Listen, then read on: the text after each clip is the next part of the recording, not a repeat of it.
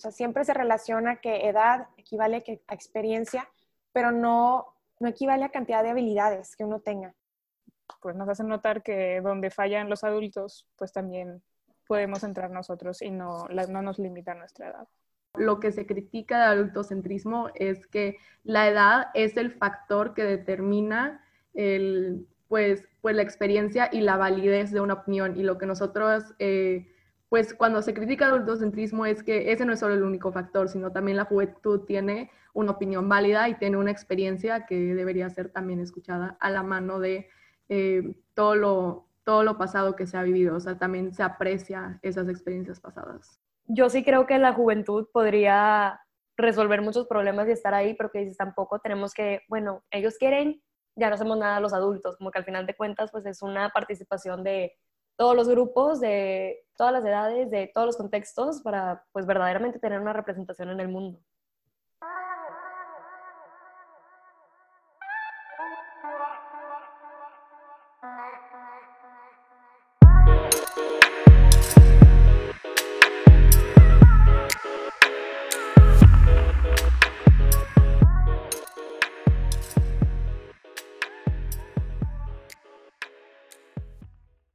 Hola a todos y bienvenidos a otro episodio más de Activismos y Quietismos. El día de hoy, como todos los episodios, estoy demasiado emocionada porque una vez más vengo con un grupo de personas, un grupo de invitados muy especial para mí.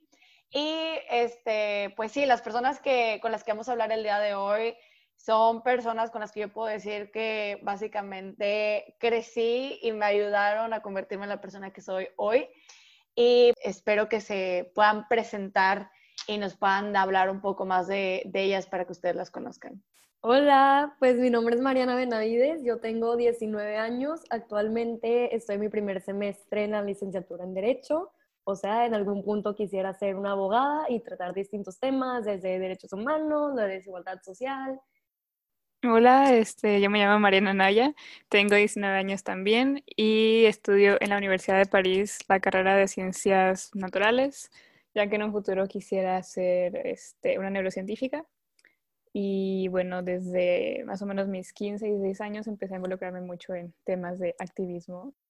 Hola, me llamo Kristen, tengo 19 años, eh, estoy estudiando Ingeniería Civil y Sistemas, igual que esta Mariana Benavides, estoy en mi primer semestre y los temas que más me interesan es eh, todo lo de ciudad resiliente, sustentabilidad y pues a la par de eso, pues la equidad de género.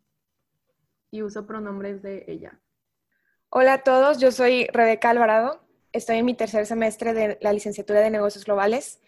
Es algo, es un tema que, que me lleva a mí a un futuro en pensar de qué manera me gustaría representar a México fuera del país, en el área comercial y de qué manera podemos crecer dentro de una organización. Me apasionan mucho los temas de crecimiento personal, liderazgo y bueno, actualmente lidero varios grupos estudiantiles en la universidad. Y mi pronombre es ella. Este grupo de, de, chavas para mí es muy importante porque, como les dije, pues ellas han definido gran parte de quién soy y creo que es importante dar un poco de contexto de dónde nos conocemos, etcétera. Bueno, como muchos sabrán, porque ya ha sido tema recurrente básicamente en la mayoría de los episodios de este podcast, eh, yo fui parte de una organización que se llama Girl Up, que es parte de la Fundación de las Naciones Unidas. Y eh, la idea de Girl Up y el concepto de Girl Up, aunque ya existía, siento que nosotras ayudamos como a redefinir qué era lo que iba a significar aquí, aquí en México. Y es en el 2017. Y pues la historia básicamente es que un día yo fui con Mariana Naya y le dije, oye, tengo esta idea, y así se fue literalmente la cadenita. Mariana me dijo, yo conozco a una persona, y eso nos llevó a Kristen, y luego Kristen fue de que no, yo conozco otra persona, y eso nos llevó a Mariana. Y finalmente llevamos implementando nuestro proyecto y llegó Rebeca así de la nada y nos vino a salvar en muchas cosas que necesitábamos ayuda. Dentro de este proyecto específicamente Girl Monterrey, nosotras en lo que nos enfocábamos era pues específicamente hablar sobre el empoderamiento de las niñas, equidad de género, este, y qué significaba esto, cómo podíamos traducir esto a la realidad este, de México, específicamente en nuestra ciudad, Monterrey.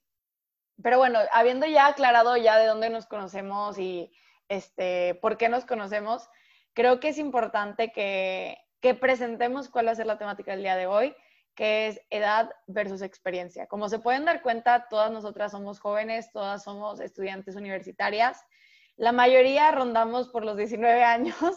Este, de hecho, creo que todas tenemos 19 años. Creo que algo que nosotras hemos aprendido a partir de las experiencias que hemos vivido juntas y lo que nos ha llevado, por los caminos que nos ha llevado la vida, ha sido específicamente aprender que la edad no es un límite. Y siento que esto nos lleva al concepto de adultocentrismos.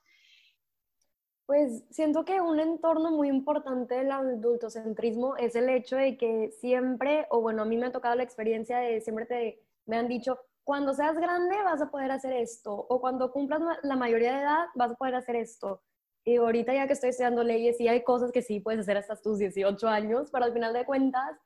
como que no es un limitante. Y siento que muchas veces hemos crecido con la idea de, tengo que tener cierta edad, tengo que haber concluido ciertos estudios, tengo que haber hecho esto como para poder compensar algún proyecto, alguna experiencia, alguna aventura, o para simplemente o sea, recibir ese título de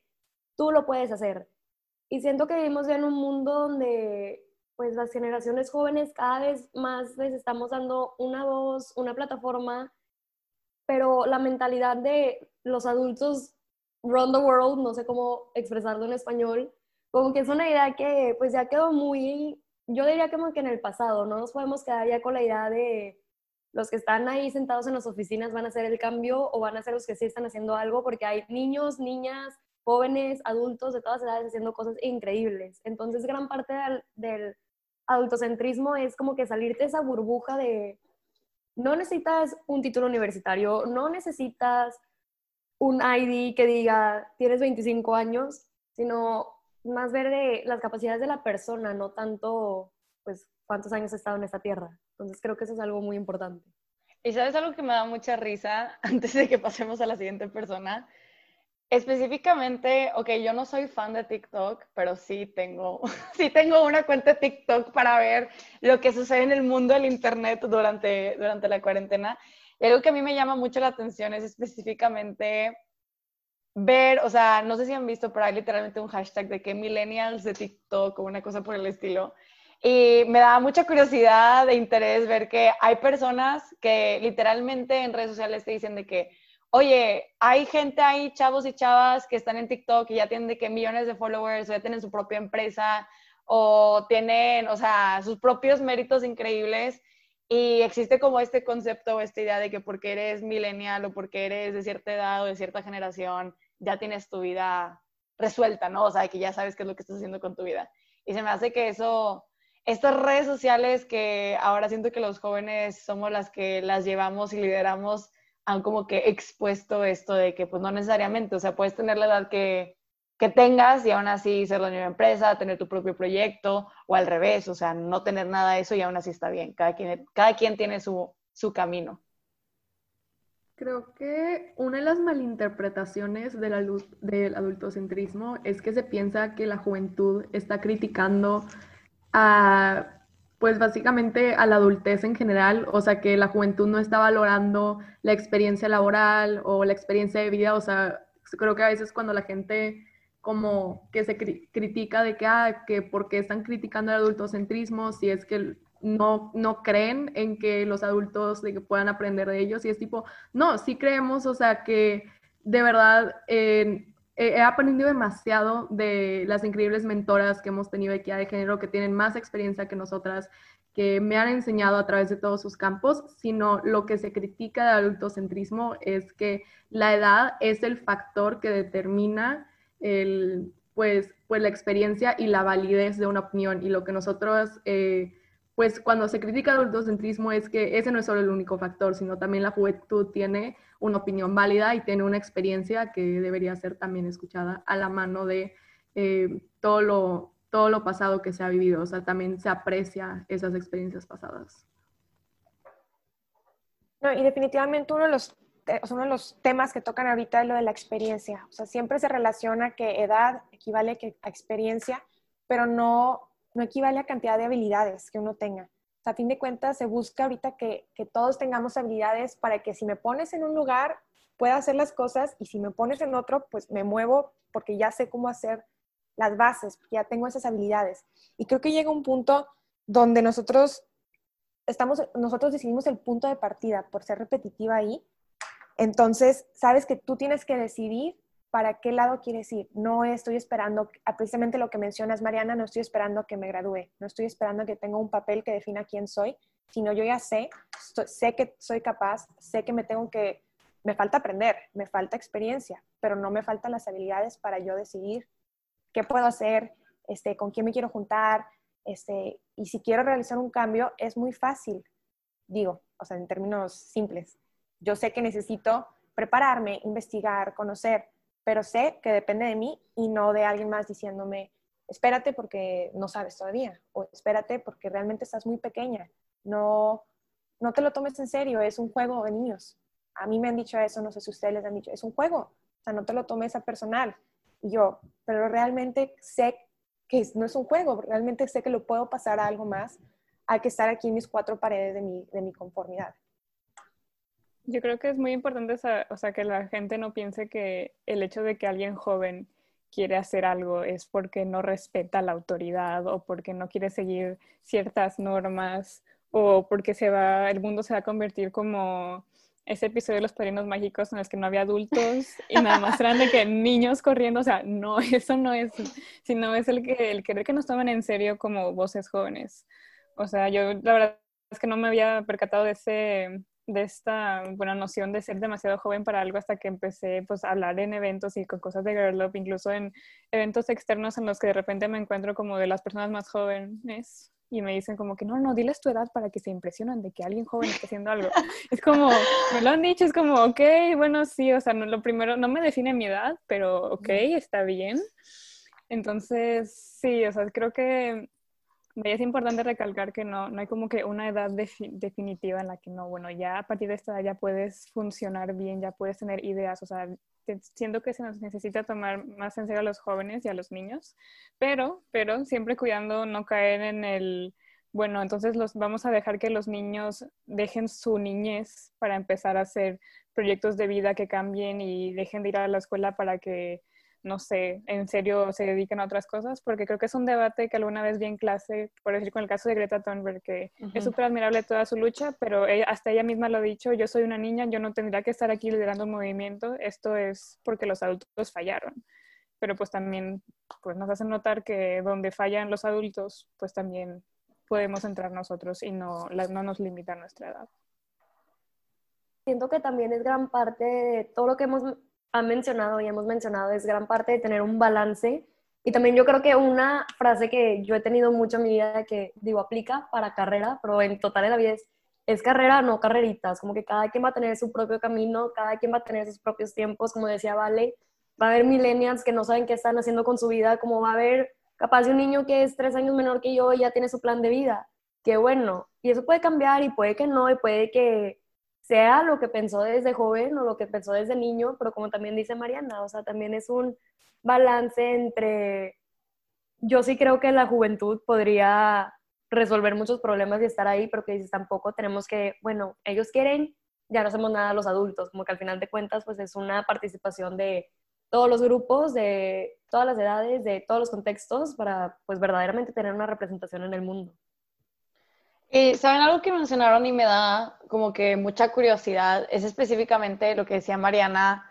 de la delgada línea entre querer participar en un mundo de adultos y tener que convertirte en un adulto para poder participar.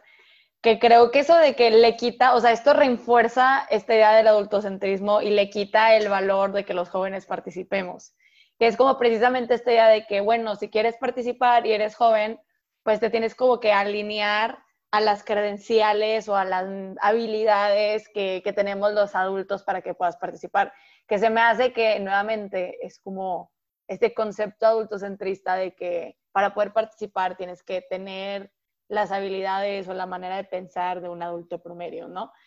Que al final de cuentas, pues le quita todo el valor a que, a que los jóvenes participemos, que algo que habíamos platicado ya antes algunas personas de, de este grupo, es que o sea, inclusive cuando hablamos de política o cuando hablamos de X o Y tema, este, a veces cuando estamos hablando de estos temas con los adultos sentimos como la necesidad de cambiar la manera en la que hablamos para podernos hacer comprobar frente a este grupo de personas, ¿no? Entonces empezábamos, por ejemplo, Rebe y yo, Rebe y yo, yo siempre digo que nosotros hablamos como locutoras porque nos ponemos en nuestro plan, sí, nos ponemos en nuestro plan serio de que, ok, vamos a decir las cosas como son, así como moderando, y pues no necesariamente, o sea, algo que yo creo que las redes sociales han venido a comprobar precisamente porque son donde estamos los jóvenes este, mayormente durante la pandemia o la cuarentena ahorita, es que podemos hablar de política, podemos hablar de cualquier tema siendo nosotros mismos y hablando como nosotros queramos hablar. O sea, este, con coloquialismos, de manera formal, de manera informal, con emojis, con lo que se nos dé la gana, ¿no? Pero podemos hablar y eso le da valor a que nosotros jóvenes estemos hablando. Este, algo que quiero platicar y les quiero dar como la palabra, les quiero hacer la palabra nuevamente como que esta idea de alguna memoria, o sea, a lo mejor algún punto en el que ustedes vimos, a lo mejor ya sea separado o en conjunto vimos una experiencia que ustedes se haya marcado en su memoria como el momento donde se dieron cuenta que la edad no era el límite. Bueno, yo, yo quisiera mencionar así que se me viene a la mente algo, es que cuando tuve 15 años me invitaron a participar en un seminario de liderazgo. Ya sé, suena súper cliché, pero para mí me abrió los ojos totalmente porque era organizado por chavos dos, tres años más grandes que yo. Y aparte estaba rodeada con puras personas de mi edad que todos traíamos una motivación, una sed por hacer algo, por cambiar, por queríamos realmente, o sea, salimos de, ese, de esa semana inspirados, sabíamos que teníamos que hacer algo. Y para mí ese fue el momento donde dije, no tengo que tener porque yo ya tenía la idea, o sea, me tengo que esperar a que me gradúe, me tengo que esperar a que, no sé, hasta que, que alcance si estiro mi brazo. O sea, yo ya tenía esa idea, pero creo que a fin de cuentas rodearte con gente de tu misma edad que tiene las mismas motivaciones, que ya tenía objetivos, pero no sabías que los podías ya hacer. Es lo que me sirvió para mí y darme cuenta de que sí se puede. Y a fin de cuentas, a raíz de eso, pues las conocí a ustedes, chicas, más adelante a raíz de eso conocí a más personas, a más gente que está motivadísima por hacer algo y sabe que puede. Entonces, creo que para, o sea, resumiendo, es clave juntarte con gente que tiene los mismos objetivos que tú, sin importar la edad. A mí, en lo personal, yo creo que fue cuando tenía como 13 o 14 años que mi abuela me regaló el libro de Yo soy Malala. Este, me acuerdo que me impactó muchísimo porque nunca había pensado como en las niñas, como la verdad protagonistas en un cambio tan radical como el que estaba haciendo Malala en cuanto a la educación. Este, se me hizo, no sé, siento que es un parteaguas en mi vida ese libro porque poco después empecé a participar más en clase y empecé a de que dejar de callarme y luego cuando regresé a Monterrey, porque eso fue cuando estaba en México, cuando regresé a Monterrey Vale me veía de que peleándome con maestros porque no hablaba suficiente de feminismo. Siento que fue un poco gracias a, a ese libro que me dio mi abuela. Este, porque pues sí es súper importante ver historias de mujeres, bueno, quiero hablar mucho de mujeres, pero en general de gente joven que hace un cambio sin importar la edad, porque en ese, en ese, bueno, en la situación de Malala era a ella la que le afectaba algo y era ella la que estaba haciendo algo con apoyo de sus papás, claro, pero ella era la que lideraba todo, entonces siento que por ahí fue cuando me empecé a dar cuenta de que, wow, o sea, esta niña no tuvo que esperar a graduarse y a tener una vida para fundar su non-profit ni nada, ella vio un problema y dijo, ¿sabes qué? Esto no, y pues siguió adelante, la verdad es que y yo creo que algo súper interesante es esta parte que los jóvenes inspiramos a los jóvenes, ¿saben cómo? O sea, lo, y lo que tú dices, Mariana, o sea, aquí ya me estoy poniendo muy sentimental, pero la razón, para las personas que, que nos conocieron en nuestra época de Girl of Monterrey, la razón por la cual Girl of Monterrey existe, en gran parte es por Mariana. Porque la historia, la historia detrás de Girl of Monterrey, este repitiéndola para el que se la sabe y para el que no, para que la conozca, es que cuando, cuando me asocié con esta idea de que podíamos cambiar el mundo de las niñas, no sabía con quién ir, no sabía, o sea, no conocía a nadie que le gustara el tema del feminismo abiertamente o que se identificara como feminista. En ese entonces teníamos como 14 años. Entonces fui con Mariana y le dije de que, oye, de que literalmente me acuerdo que ya a su casa fue de que no, no, de que, oye, de que tengo una idea y quiero ver sí, sí la podemos hacer. Y me acuerdo perfecto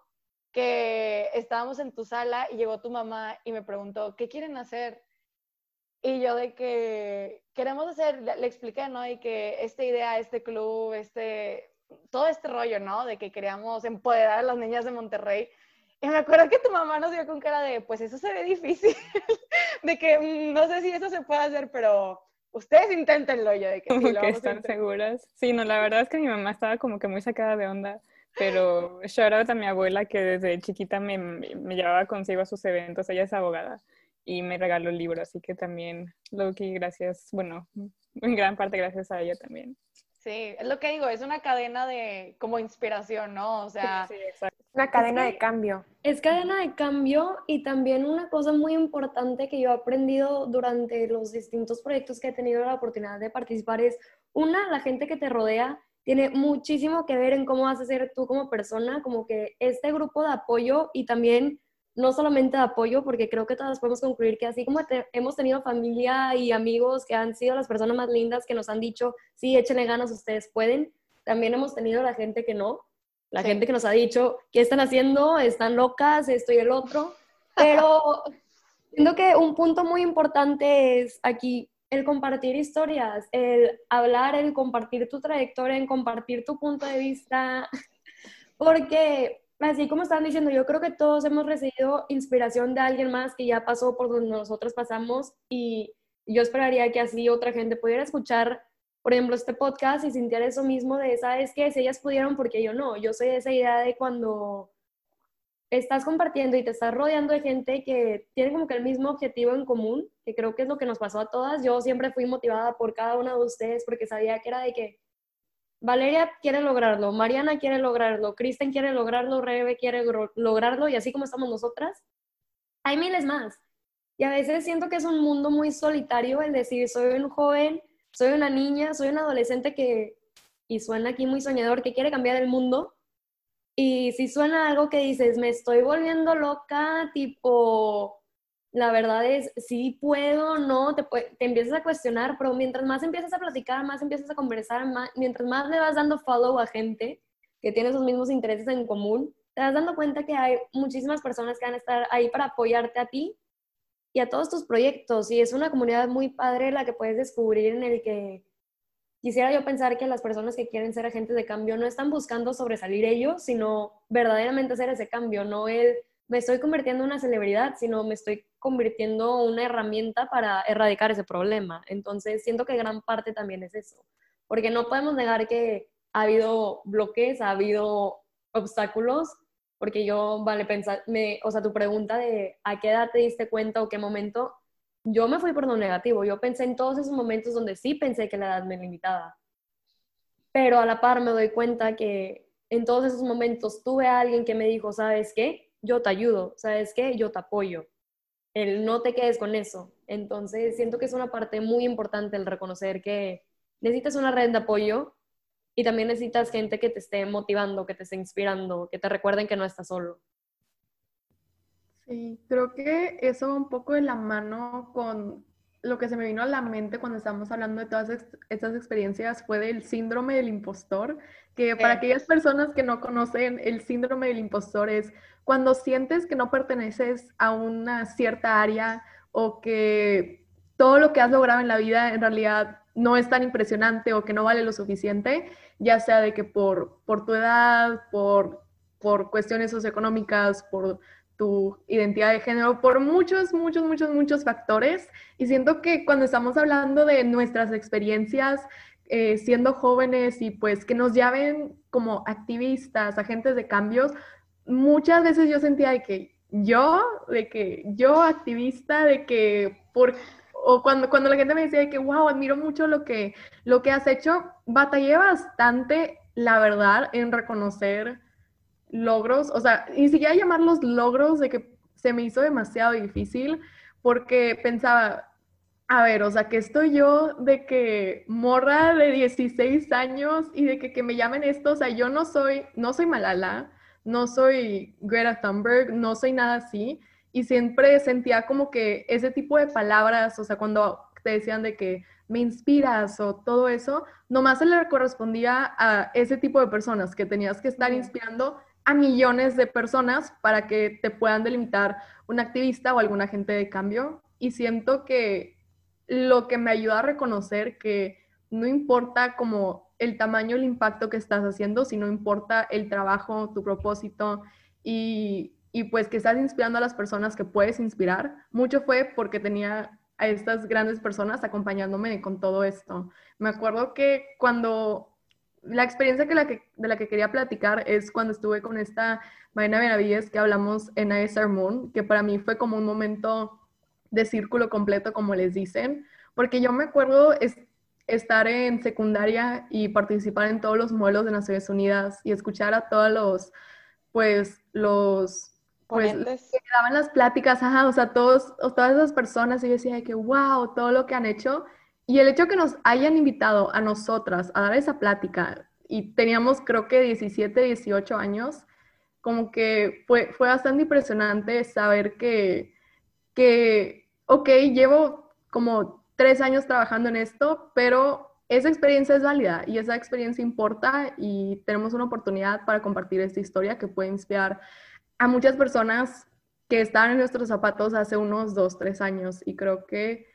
que reconocer el trabajo que haces, aunque seas, aunque sientas que estás muy pequeña, tiene, tiene su validez y también tiene su, pues como su, su lucha en reconocer tu trabajo. Y fíjate que quisiera agregar algo porque me hace realmente reflexionar, Kristen, con todo lo del síndrome del impostor. O sea, sí, definitivamente me imagino que algo, varias de nosotras lo hemos sentido en algún punto. Es, es algo que, te los, que no te lo dicen directamente, pero uno sabe, internaliza, o sea, uno sabe, internaliza que realmente hay cosas que, dices, no puedo creer que yo haya hecho eso, porque tampoco, como mencionaste ahorita, Mariana, no se trata de, voltear con mis compañeros de mi misma edad y decirles, oye, pues yo ya hice todo esto, ¿y tú? Porque tampoco se trata de, de disminuir y, y, decirles, oigan, pues échense las pilas. No, se trata de que cada quien tiene un proceso de cambio y, y precisamente creo que también quería relacionar el síndrome con que los que nos lo dicen también, porque directamente sí terminan siendo personas más grandes que nosotras. Y eso recae otra vez en lo del adultocentrismo, o sea, que no, no nos creen capaces. Y obviamente hemos cambiado opiniones, pero o sea, sigue eso que hace que sea un ciclo constante de... de bueno, de, de mismo. Exacto, de estar probándose a sí mismo. Oigan, y creo que este es un momento perfecto para hablar sobre ir contracorriente, porque es que tenemos, tenemos una muy buena historia que podemos compartir y creo que mi reto es compartirla en menos de tres minutos porque nos podemos extender. Pero miren, en resumen, este, con, después de, de, todo lo que les hemos platicado, pues sí, nosotros estábamos muy felices con, nuestro, con nuestra agrupación, Girl of Monterrey, haciendo el cambio, siendo felices este, literalmente salimos como en dos revistas, dos periódicos y así, y nosotros estábamos saboreando el éxito de que, wow, o sea, por fin nos están tomando así como, nos están tomando en cuenta con seriedad, ¿saben cómo? O sea, era de que, o sea, nos están tomando realmente en cuenta como personas que se están esforzando genuinamente por esto y no como niñas que nada más están como jugando, entre comillas, a que quieren ser algo o así. ¿Saben cómo? O sea, es como no este juego de que estamos haciéndolo, sino esta afirmación de que lo estamos haciendo y lo estamos logrando. Y me acuerdo que estábamos muy felices porque habíamos salido en el periódico del norte. y... y estábamos en la revista del norte. o sea, fue un artículo, no me acuerdo exactamente sobre ni qué habíamos hecho, seguramente sobre el Summit. Sí. Pero así nosotras súper orgullosas viendo de que, oh, sí, mira la página, y leyendo, cuando vamos a la sección de comentarios. Entonces, algunos de estos señores,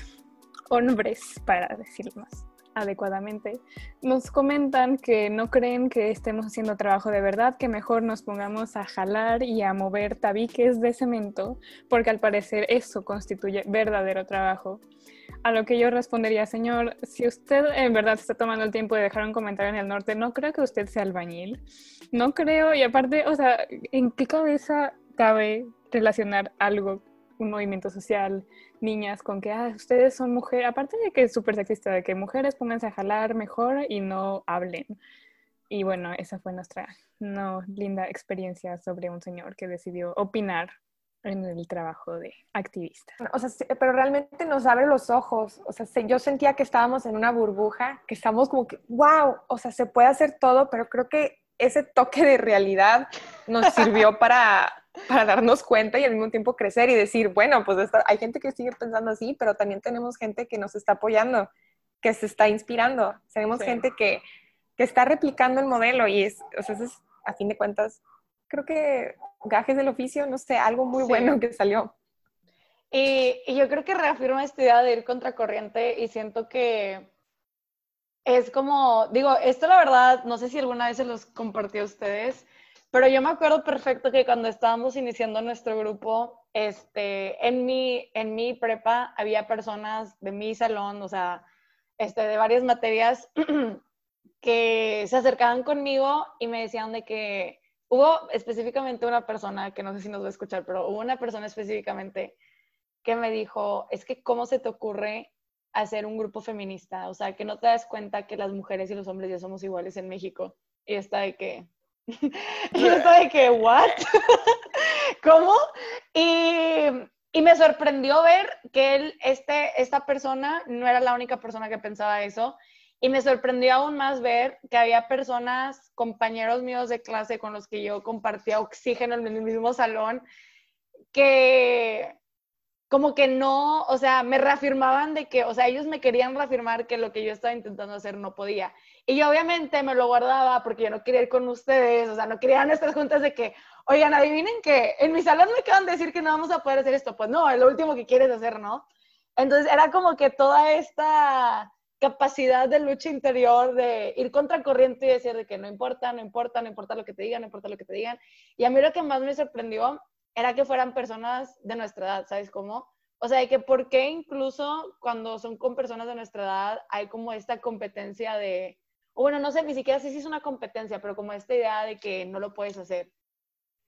Es que ese es todo un tema. Siento que muchas veces y predominantemente en la adolescencia se ve mucho esto, como que todo el mundo quiere sobresalir, todo el mundo nos estamos encontrando, como que hay mucha tendencia en el que no quieres ver que alguien triunfe más que tú y es una idea muy tóxica, la verdad. Y hablando de ideas tóxicas y mentalidades y estereotipos con los que, bueno, mínimo yo me he dado cuenta que he crecido, yo me he dado cuenta que así como yo por experiencia de vida me tocó vivir fuera del país y me abrió muchísimo la mentalidad y muchísimo mi perspectiva del mundo, pero me costó demasiado el poder comprender, por ejemplo, a estos compañeros tuyos que te decían, es que los hombres y las mujeres ya somos iguales. Tristemente no, si lo vemos en una realidad pues verdadera, creo que todos sabemos que hoy en día la mujer y el hombre no son tratados de la misma manera, pero capaz en su propia perspectiva y en su propia realidad, en su propio contexto en el que creció esa persona sí. Y a mí me costaba muchísimo comprender que, pues al final de cuentas, todos vivimos realidades distintas y que dices, tu opinión está mal.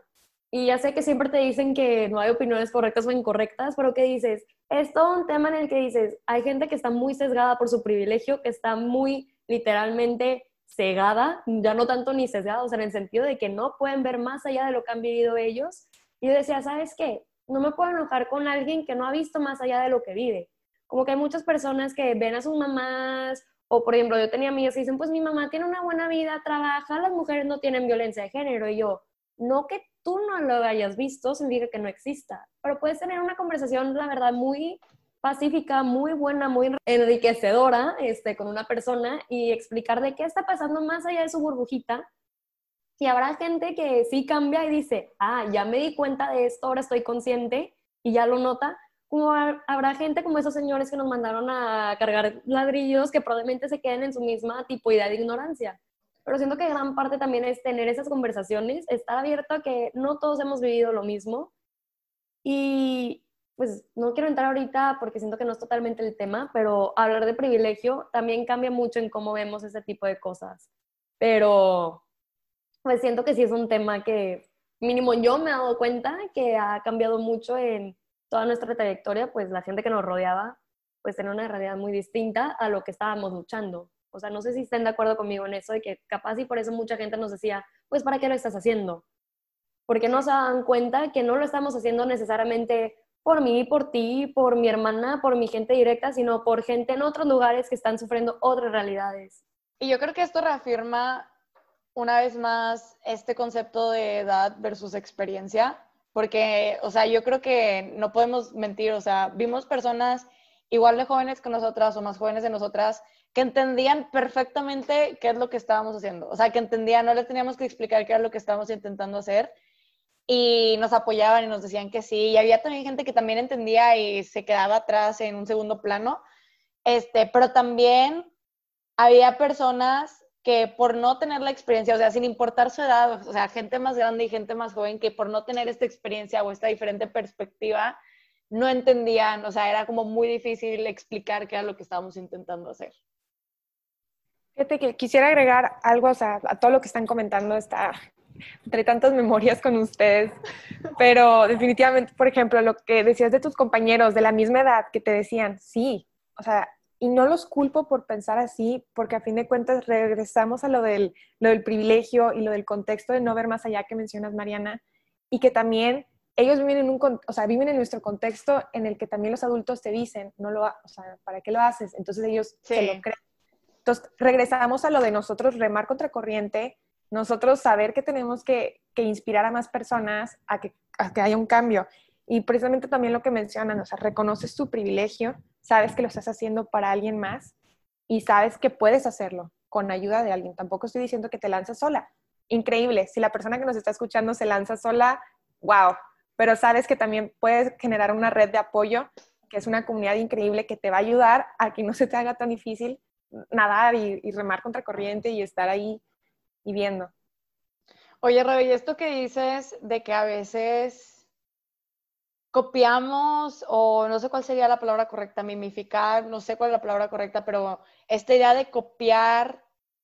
lo que los adultos nos dicen y nosotros replicarlos entre personas de nuestra edad o más jóvenes, creo que es muy común y nos lleva al último punto de esta conversación,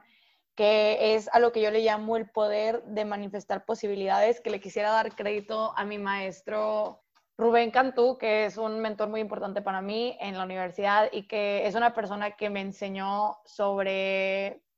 pues específicamente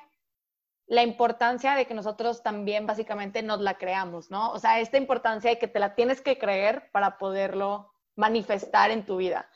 Y siento que nosotros lo vimos suceder y lo vimos materializarse enfrente de nosotras. O sea, no sé si, o sea, siento que todas estamos conscientes, pero siento que nunca lo conversamos entre nosotras, que es precisamente lo que decía Mariana en un principio, Mariana Benavides en un principio, que era de que, oye, es que yo vi que todas están súper decididas a que esto iba a suceder, entonces eso a mí me motivaba a también estar decidida a hacerlo. Y siento que todo va de regreso con esta parte de manifestar posibilidades. Y lo que dice mi maestro, y lo quiero compartir porque se me hace una buenísima enseñanza y que quisiera que fuera como que con lo que las personas se lleven, es que tienes que empezar tú a, materializar lo que quieres ver de ti mismo, ¿no? Eso es lo que, lo que este maestro me dice a mí es, por ejemplo, oye, es que no sé, si tú quieres sacar una empresa, o sea, estás emprendiendo, o si tú quieres este, que las personas te empiecen a ver como, no sé, speaker este, para empresas o conferencista, lo que tú quieras, o sea, desde el momento en el que te presentas, es de que, hola, mi nombre es Valeria Colunga y soy conferencista. Punto final. O lo que nos decía Cristian en un principio de que, oye, ¿en qué momento me convertí en activista? No es como que nadie va y te dice de que, bueno, felicidades, ya te convertiste en, activista, te vamos a dar tu botón de activista para que lo puedas ir a la escuela y todo el mundo sepa que eres activista. No, o sea, eso no sucede, no te vas a graduar jamás de una escuela de activistas, o sea, que yo conozca, eso no existe aún. Y no creo que exista, o sea, no creo que sea necesario que exista porque regresamos a la idea, o sea, tú te la tienes que creer tú tienes que, tú tienes que saber que tienes el poder de crear esta posibilidad para ti mismo, esta posibilidad de que yo soy activista, yo voy a hacer el cambio y yo quiero cambiar la ciudad en donde vivo, yo quiero cambiar el entorno donde vivo. Y que creo que fue básicamente lo más importante para nuestro éxito en este, en este proyecto que tuvimos juntas. O sea, creo que eso fue lo que hizo la diferencia. Oye, eso que hablas de manifestar las posibilidades, o sea, creo que, no sé si ya lo has mencionado antes, pero el simple hecho que se hayamos trabajado un equipo y, y ganar el mejor club este, de Girl Up, a fin de cuentas fue todo un proceso. Nosotros nos pusimos la meta, estábamos un día antes todavía haciendo actividades, diciendo, sí se puede, sí se puede. y a fin de cuentas se logró, o sea, fue irreal. Yo no tuve la oportunidad de estar ahí, pero yo me acuerdo haber estado viendo en vivo todo y estar gritando desde mi cuarto y ver cómo ustedes, así que espero que ahorita lo platiquen para que vean esa emoción y platiquen de esa experiencia de realmente lo manifestamos y sucedió. Entonces, chicas. Ay, pues me acuerdo, durante ese summit, eh, muchas de las chavas que están aquí tuvieron papeles muy, muy importantes, ya sea entrevistando a panelistas o dando talleres. Y como que no nos pudimos ver tanto, o sea, pensamos que íbamos a estar de que todas juntas, pero la verdad es que durante, eh, para los que no sepan, el summit fue pues básicamente el Congreso de Liderazgo que hace Girl Up en el verano durante Washington, fuimos en el 2018 y pensamos que íbamos a estar todas juntas, pero en realidad cada quien estaba en su rollo. Pero cuando llegó ese momento, creo que estaba con Vale, teníamos a Rocío, que es eh, una de las personas que trabajaba en Girl Up, está entre nosotras y me acuerdo que como que nos estábamos agarrando las manos y como que justo antes de que lo anuncien, ya había sabido que lo habíamos logrado. No, no necesitaba que lo dijeran, ya lo sentía, que todo ese trabajo finalmente iba a dar frutos. Me acuerdo que, no me acuerdo si lloré o no, pero eso, o sea, el mejor como sentimiento del mundo cuando me pude parar con esas increíbles personas y nos pudimos abrazar y, de verdad decir, lo logramos. Y, y ese sentimiento que mi maestro de francés nos dijo que busquemos momentos perfectos en la vida y que es como que esos momentos en cuando las estrellas se alineen y que finalmente te salga ese, no sé, esa marometa de baile, cuando finalmente te salga eh, tu mejor récord personal. Y yo siento que ese es de los momentos más perfectos de mi vida porque me di cuenta cómo se materializó todo lo que estábamos trabajando y también lo que significaba para Latinoamérica, porque éramos el primer club eh, que ganaba este premio de América Latina y el Caribe, que muchas niñas nos iban a ver y que iban a saber si ellas pudieron, yo también lo puedo hacer. Entonces creo que eso fue de lo más importante de ese momento.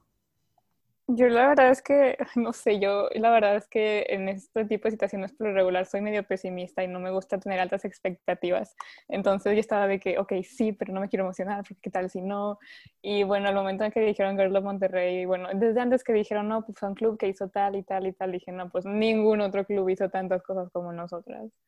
sí fue un momento verdaderamente de wow, o sea, sí se hace realidad, de que la meta que teníamos desde, bueno, no, no, era la meta ganar, ¿verdad? Pero la meta pues era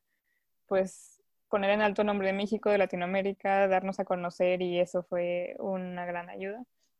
Pero definitivamente de ahí aprendí que es súper importante, si quieres algo en serio, trabajar y tenerlo en cuenta y no, no pues aunque se vea como algo muy lejano, no quitar la vista del objetivo, porque muchas veces pues nos podemos rendir a mitad de camino y después de los comentarios dejar de hacer algo, pero definitivamente vale mucho la pena tener eso en cuenta. Es que sí, o sea, la verdad es que yo podría decir que fue un momento mágico y fue un momento que yo creo que me voy a acordar toda la vida. Es, son esos momentitos que hasta ves en cámara lenta, que ves cómo todo pasa de escena de película que no escuchas nada más que tus propios pasos, como que, ¿sí saben a qué me refiero? Espero se lo estén visualizando así, donde todo se congela y tú te estás moviendo.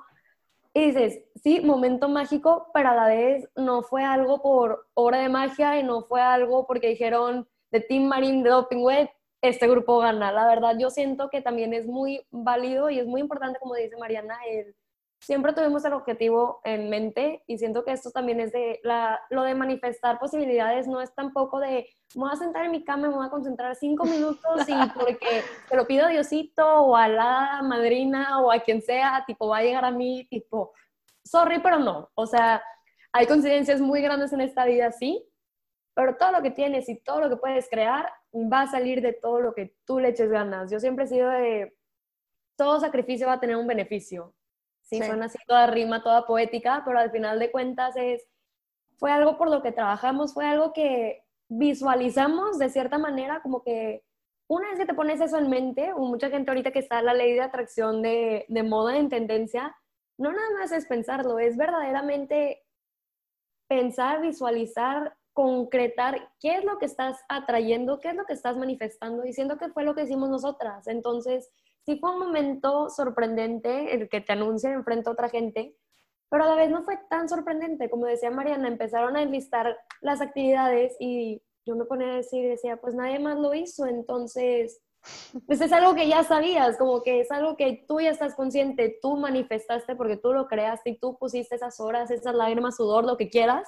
lo creaste. Tú lo manifiestas al momento de que tú empiezas a poner las horas, en que empiezas a poner las ganas, en que empiezas a poner esa motivación. Y no todo tiene que ser trabajo duro y todo te va a costar en la vida. No, a eso no me refiero. Digo, las cosas sí salen del esfuerzo, pero siento que va más allá, es de la convicción propia de yo lo puedo lograr y lo voy a lograr. Es esta parte de no importa qué edad tengas, ¿sabes cómo? O sea, literalmente no importa qué tan joven o qué tan grande seas, el chiste aquí es que tú empieces a crear estas experiencias para ti mismo, para que tú puedas materializar lo que quieres crear, o sea, para que tú puedas materializar esa posibilidad. En el momento en el que tú creas la posibilidad de cambiar quién eres, la posibilidad de lograr algo que tú quieres hacer, es el momento en el que tu vida puede cambiar radicalmente porque es el momento en donde te estás dando el poder a ti mismo y no a la edad o al título o a X o Y categoría que o te hayan dado o tú mismo te hayas dado. Y, sí, yo creo que eso es lo más importante de esta conversación. Oigan, chicas, les agradezco muchísimo. Y pues para las personas que nos están escuchando, muchas gracias por estar un episodio más en Activismos y Quitismos. Esperamos que les haya gustado. Y pues aún más importante, esperemos que ustedes también manifiesten una posibilidad para ustedes mismos el día de hoy. Nos vemos la siguiente semana en este podcast. Hasta luego.